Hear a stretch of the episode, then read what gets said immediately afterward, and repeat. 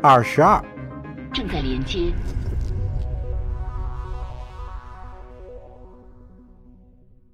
无论当事人情愿与否，加达里建筑集团所有权的移交，进一步加深了加达里合众国社会经济的裂隙，其中的危险不言自明。资产阶级和业界的精英阶层站在同一阵营，他们竞相口诛笔伐，谴责那些促成了此次移交的市民是野蛮并且忘恩负义的暴徒。这起事件显然说明，国家需要严密的安保措施和严厉的惩罚手段，以此镇压民众的反抗。无论公众从提波斯·赫特的语举当中感受到了怎样的爱国情怀，那都是荒谬至极的。有两个原因可以说明：其一，加达里建筑集团和其分支机构已经羽翼丰满，却因此声名扫地。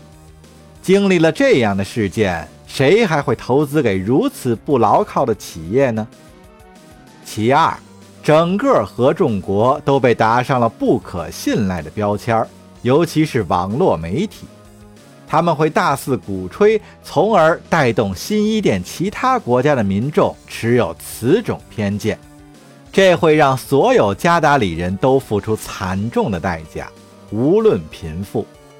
实际上，加达里建筑集团的没落是令人蒙羞的耻辱，是赫特合法上位的代价。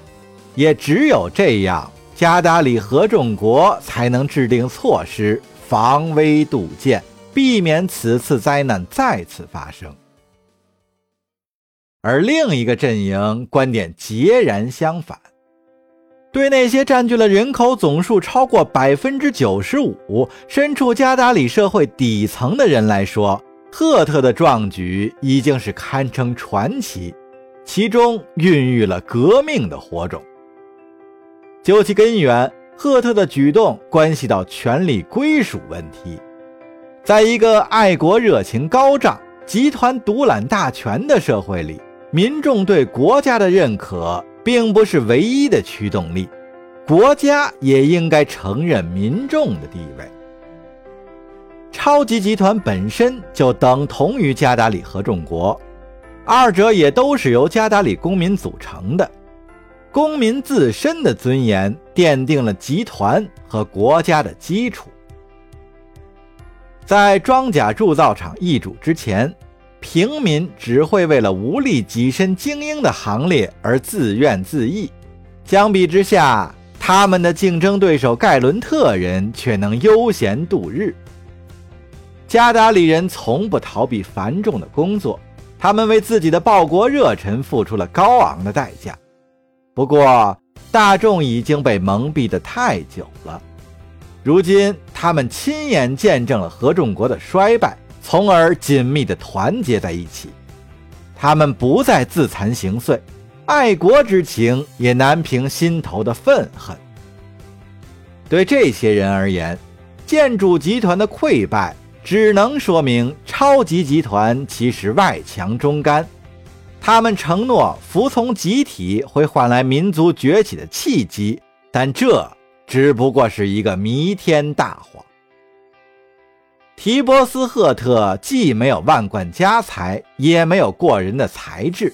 以精英的标准来看，他就是一个举止粗鲁、心智未开的莽汉。但他成功的捕捉到了一个国家的良知。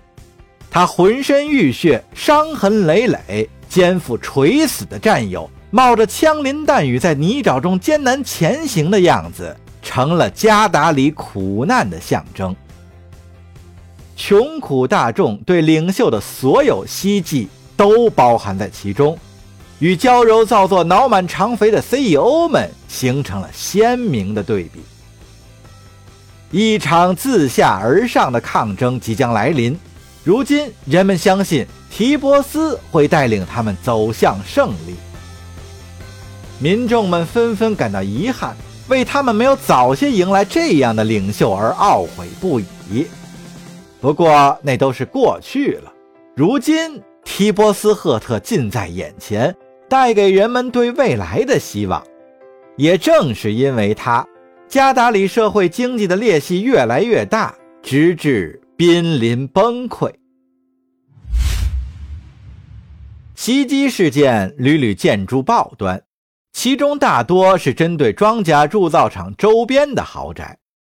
更糟糕的是，在卡拉吉塔和建筑集团的控制区域，民众与警备队之间的冲突正愈演愈烈。全国各地的生产线都在疲于应付罢工风潮，工人们公开挑衅管理人员。唯独一株湖集团置身事外。随着安全部队介入其中，因殴打和枪击造成的死亡人数也在直线攀升。起先只有寥寥几名目击证人，几小时后就达数千人之多。混乱当中，较有理性的人都被双方的暴行吓得心惊胆战，他们也很快意识到。贸然要求他们保持冷静，不仅毫无用处，还会给自己带来灭顶之灾。街头上也有一些稚嫩而敏感的年轻人，他们自发组织在一起，成群结队上街游荡。很多人还饿着肚子。他们不仅是庆祝提波斯赫特赢得最终胜利，更是因为他代表着平民也能成为英雄。而合众国官方曾一直对此持否定态度。这些年轻人肆无忌惮地袭击精英人士，破坏房屋和悬浮汽车，以及一切象征财富的东西。他们根本不怕惹祸上身，因为有一个人在众目睽睽之下抗击了整支军队，成为英雄的渴望，让甩棍和等离子步枪。都显得苍白无力。位居中层的经理和业界精英们争相寻求自我保护，那些改革的支持者强迫他们做出选择。在遇袭之前，大多数人从未想过自己会成为暴力的受害者。有些人阳奉阴违，看哪一方似要失势，就急忙倒戈相向。尽管已经到了危机关头，他们还是揪住利益问题不放。谁能保住他们的利益，他们就倒向谁。在他们眼中，独享那种纸醉金迷的生活方式，比保住自己的性命更加重要。合众国上下闹得一片狼藉，而提波斯赫特本人甚至都没有察觉。他还在苦苦煎熬，想要弄懂如何把握手里的权力。这件事儿已经折磨他很久很久。